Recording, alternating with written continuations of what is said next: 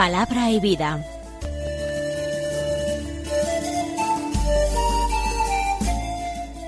Con el padre Manuel Horta desde Sevilla.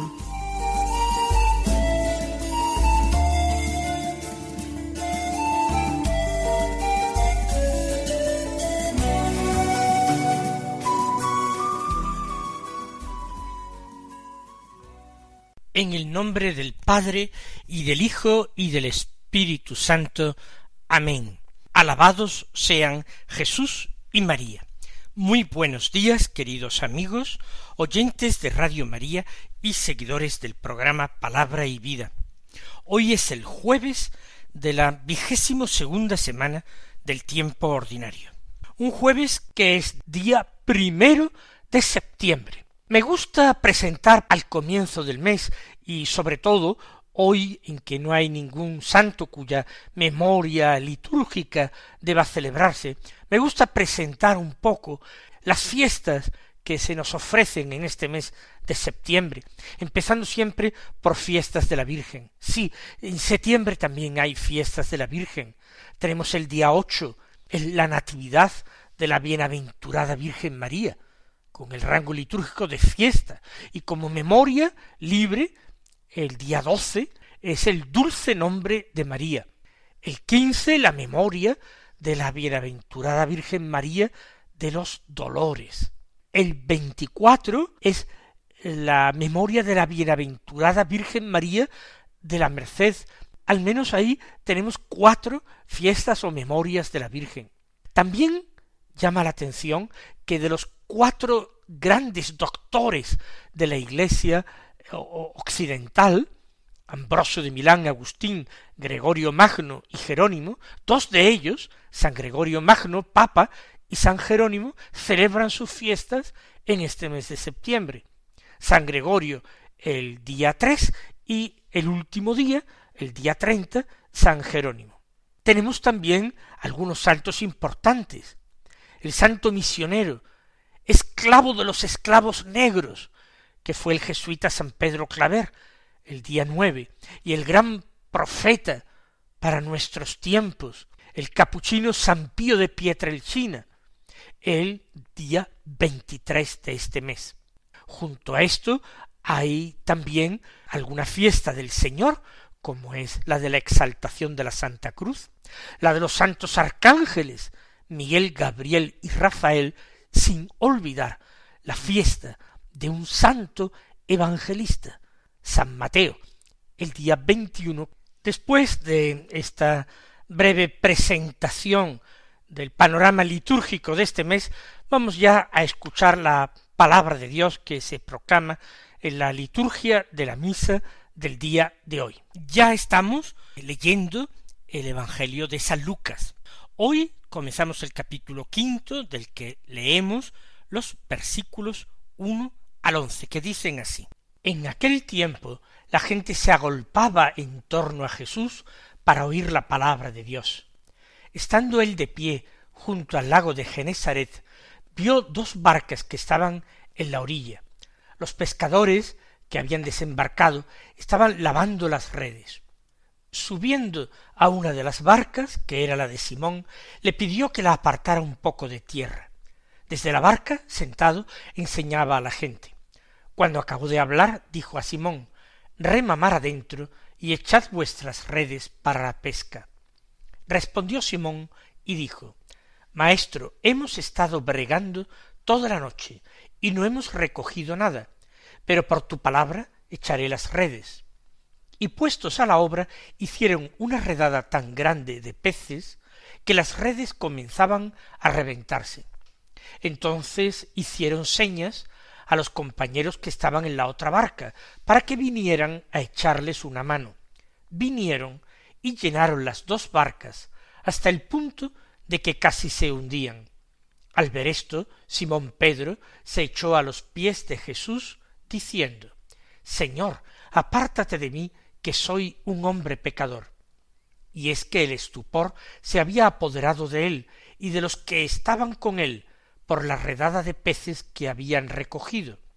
Y lo mismo les pasaba a Santiago y Juan, hijos de Zebedeo, que eran compañeros de Simón.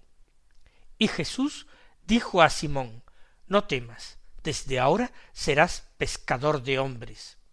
Entonces sacaron las barcas a tierra y dejándolo todo, lo siguieron. Hemos escuchado en el Evangelio de hoy el episodio de la pesca milagrosa, de la primera pesca milagrosa. Recordemos que el cuarto Evangelio sitúa una segunda pesca milagrosa después de la resurrección del Señor en Galilea antes de su ascensión. En aquel tiempo esa pesca milagrosa tuvo como destinatarios a cinco de sus apóstoles y a dos discípulos más. Aquí la pesca tiene lugar también en la barca de Simón Pedro, pero no sabemos quiénes más estaban con él. Sí importa que el evangelista Lucas nos da testimonio de que las muchedumbres se agolpan en torno a Jesús para escuchar la palabra de Dios. Tienen sed de esta palabra de Dios. Hacía muchísimo tiempo no había surgido en Israel un gran profeta. Ciertamente Juan Bautista lo había sido, pero Juan Bautista apenas había brillado unos instantes, había salido de su soledad para anunciar un mensaje muy concreto.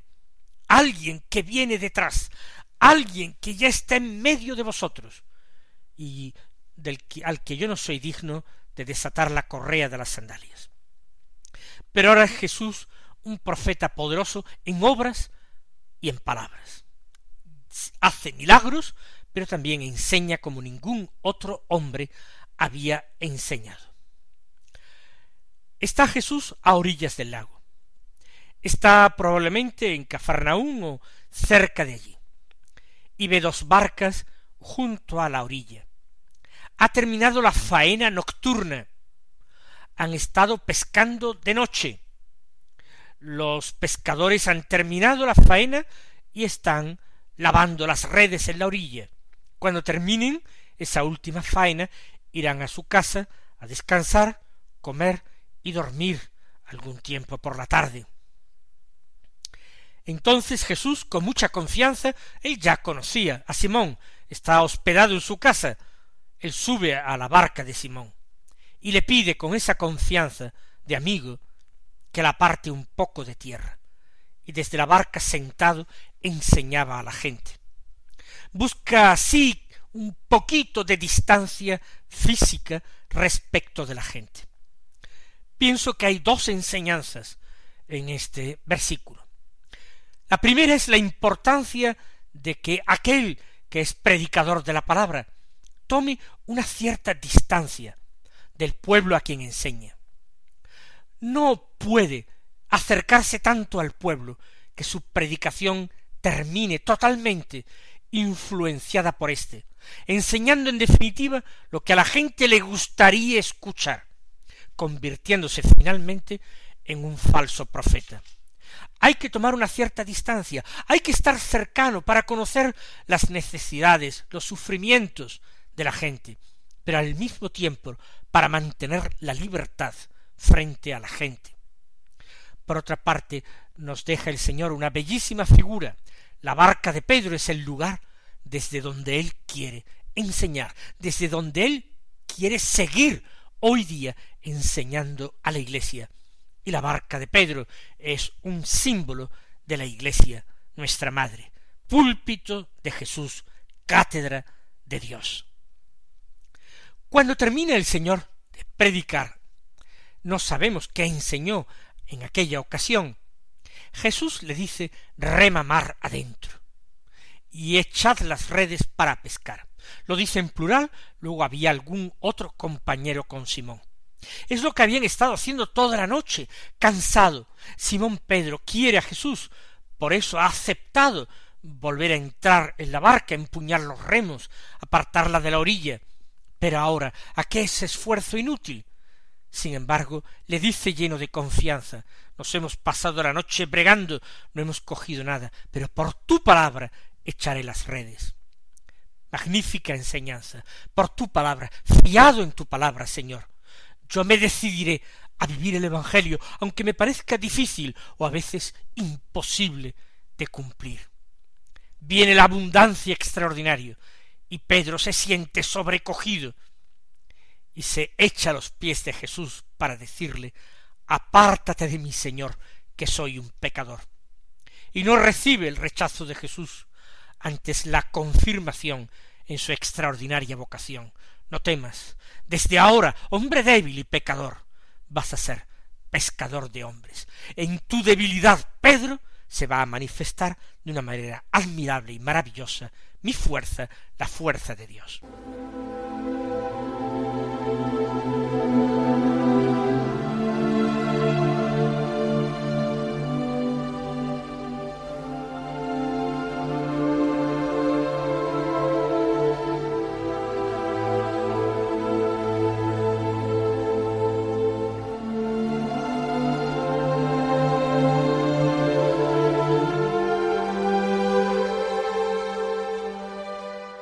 Continuamos con la lectura de la primera epístola de San Pablo a los Corintios como primera lectura de la misa del día de hoy. Hoy leemos en el capítulo tercero de esta carta los versículos dieciocho al veintitrés que dicen así Hermanos, que nadie se engañe. Si alguno de vosotros se cree sabio en este mundo, que se haga necio para llegar a ser sabio porque la sabiduría de este mundo es necedad ante Dios.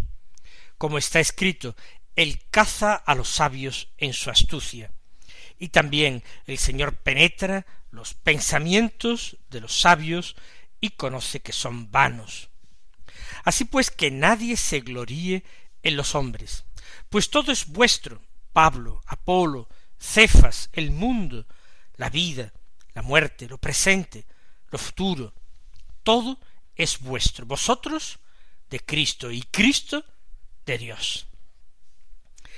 Pues continúa el apóstol desarrollando estas ideas que comenzábamos nosotros a meditar ayer en su carta a los Corintios. Esta iglesia que él había sembrado, que él había fundado, aunque Apolo más tarde había regado, una comunidad a la que escribe, porque él está lleno de preocupación por estos hijos suyos, hijos espirituales. Y comienza con esta advertencia, que nadie se engañe. ¿Cuál sería el motivo del engaño? Si alguno de vosotros se cree sabio en este mundo, que se haga necio para llegar a ser sabio.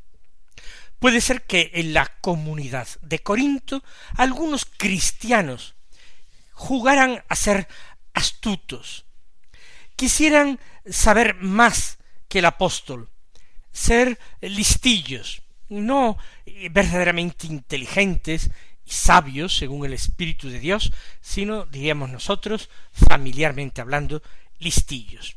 Que nadie actúe así, presumiendo de una sabiduría que no tiene, ni siquiera de unos conocimientos que están lejos de él. El conocimiento de Dios se adquiere o por la enseñanza del apóstol o por revelación divina. Por tanto, que nadie se engañe creyéndose él sabio en este mundo. Mejor que se haga necio para llegar a ser sabio, que sea prudente, que refrene su lengua, que aprenda a callar, que aprenda a escuchar a los verdaderos maestros para aprender de ellos. Esa es la actitud de humildad. Porque, continúa diciendo el apóstol, la sabiduría de este mundo es necedad ante Dios. La sabiduría de este mundo lleva a los hombres a la soberbia, les lleva a la autosuficiencia, a la vanidad. En tiempos de Pablo la profesión de retórico era una profesión importante. Se estudiaba en muchas ciudades la oratoria para enseñar como filósofo, para ante los tribunales ejercer como abogados, era muy importante saber expresarse y no solamente expresarse bien, de una manera elegante, sino convincente. Se trataba de aprender a persuadir. Y en ese sentido, la verdad era poco importante. Uno podía defender cualquier opinión, defender cualquier causa, aunque fuera injusta. Daba lo mismo, lo importante era salirse uno con la suya, convencer al auditorio de lo que uno quería convencerlo. Pues bien, esa sabiduría del mundo para Dios es necedad, es mentira, la sabiduría que conduce a la soberbia, a la autosuficiencia o a la mentira. Y aduce eh, dos eh, textos sacados de la Escritura, Él caza a los sabios en su astucia, y el Señor penetra los pensamientos de los sabios y conoce que son vanos. La verdadera sabiduría es el conocimiento de Dios y el conocimiento de todo lo que nos lleva hacia Él, de todo lo que nos conduce a la vida eterna. Fuera de esto, enorgullecerse por otras sabidurías o conocimientos trae muy malas consecuencias. El caza dice a los sabios en su astucia. Así pues, termina de desarrollar su pensamiento San Pablo, que nadie se gloríe en los hombres. No hay que poner el orgullo en la sabiduría humana. No hay que poner el orgullo en haber sido discípulo u oyente de uno u otro personaje de los que hayan visitado la iglesia de Corinto y les hayan predicado o enseñado. Que nadie se gloríe en los hombres porque todo es vuestro. Dios lo ha dispuesto todo para vosotros. No está el pueblo de Dios en función de los apóstoles. Los apóstoles están en función del pueblo de Dios. Los pastores de la Iglesia, a pesar de la función relevante que desempeñan, a pesar del ministerio lleno de honor del que están revestidos y ejercen, a pesar de ellos están en función de la Iglesia, de los creyentes, no la Iglesia en función de ellos, como su dominio, no, sino ellos en función de la Iglesia para servirla. Por eso dice Pablo, todo es vuestro. Si es vuestro, no os, sintáis eh, honrados y glorificados por ser discípulo de este o de aquel maestro. Que nadie se gloríe en los hombres, ni siquiera en los más santos. Todo es vuestro. Pablo, Apolo, Cefas, Cefas es Simón Pedro, que tenía ese sobrenombre. El mundo, la vida, la muerte, lo presente, lo futuro, está enumerando una serie de realidades. El mundo ha sido creado por Dios para los hombres. Por tanto, todo es vuestro, el mundo también, y la vida es don de Dios, es regalo de Dios, es vuestra. Y la muerte, la muerte también es nuestra, es el castigo del pecado, pero tiene también otra dimensión consoladora, la muerte. Es también la muerte, seguimiento e imitación de Cristo. Es también la muerte, compartir el misterio pascual de Cristo. Es también la muerte, puerta del cielo. Es también la muerte, momento de encuentro y de abrazo definitivo con el Señor que nos aguarda. También la muerte es vuestra, y lo presente y lo futuro, el presente que vivís que el Señor os ha concedido, el presente que es el lugar del encuentro con Dios, y el futuro que se abre ante vosotros, desconocido, es vuestro, con vuestra libertad, con vuestros deseos, con vuestras decisiones, determinaciones, opciones, configuráis el futuro y podéis conseguir que ese futuro sea un momento no de más comodidades y placeres humanos, pero sí un futuro de un amor más limpio, sincero y fuerte para Dios y para el prójimo todo es vuestro, dice el apóstol Pablo, Apolo, Cefas, el mundo, la vida, la muerte, lo presente, lo futuro. Lo entendemos ahora mejor, pero miremos cómo remata esta enseñanza magnífica, brillante, San Pablo. Todo es vuestro, insiste, vosotros de Cristo y Cristo de Dios. Es una jerarquía extraordinariamente bien captada por San Pablo. Mundo, vida, muerte, presente, futuro, todo, y Pablo, Apolo, Cefas, los maestros, todo, todo es vuestro. Pero vosotros no pertenecéis a ningún maestro, ni pertenecéis a ningún hombre, ni siquiera a las autoridades humanas. Vosotros sois de Cristo. Cristo es vuestro Señor y vuestro dueño, porque Él os ha comprado, os ha rescatado. Vosotros seréis esclavos. Eso era lo que éramos en la teología paulina. Eréis esclavos. Pero Cristo os ha hecho libres. ¿Cómo? Comprándoos a vuestro dueño, a un cruel dueño, al diablo. Él comprándoos os ha rescatado y os ha hecho libres, y os ha comprado al precio de su sangre. Por tanto, se os ha dado gratis la libertad, pero a Cristo le ha costado un altísimo precio. Por eso todo es vuestro, pero ojo, vosotros, vuestra vida es de Cristo, y Cristo de Dios porque él fue engendrado por el Padre. Él recibió la vida, el ser del Padre, antes de todos los siglos, en la eternidad. Pero él es engendrado por el Padre, y por eso viene a hacer la voluntad del Padre, y él viene a reflejar entre los hombres, sus hermanos por la encarnación, el rostro del Padre, el amor del Padre y el corazón del Padre. Todo es vuestro, pero vosotros de Cristo, y Cristo de Dios. Pues, mis queridos hermanos, que nosotros, como nos pide Pablo, no seamos engañados por la sabiduría mundana, que tengamos los criterios claros, que tengamos la mirada limpia, que nosotros no seamos reprendidos ni cazados por el Señor en nuestra pretendida astucia, que Él sabe lo que hay en nuestros pensamientos más profundos y sabe la vanidad, la vaciedad que hay en nosotros. Que no nos dejemos dominar, que no nos sentamos deslumbrados por los hombres, que no nos gloriemos de los hombres o en los hombres, que todo es nuestro, que hasta los ministros de la Iglesia son nuestros, y el mundo y la vida y la muerte, etcétera, etcétera. Pero que nosotros somos de Cristo, que no lo olvidemos, que no nos pertenecemos a nosotros mismos y que el mismo Cristo nuestro Señor ha venido para recapitular en sí mismo todas las cosas, todo el universo, los hombres, el cosmos entero, y así, habiendo recapitulado todo en sí como cabeza de un gran cuerpo, entrar definitivamente en la gloria del Padre.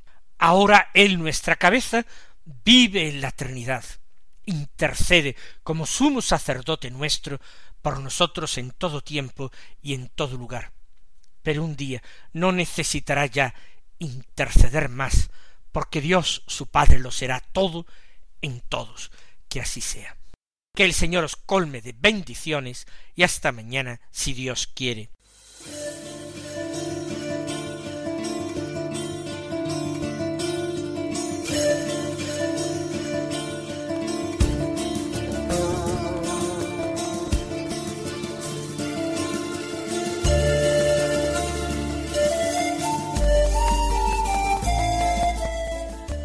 Concluye Palabra y Vida, un programa dirigido desde Sevilla por el Padre Manuel Horta.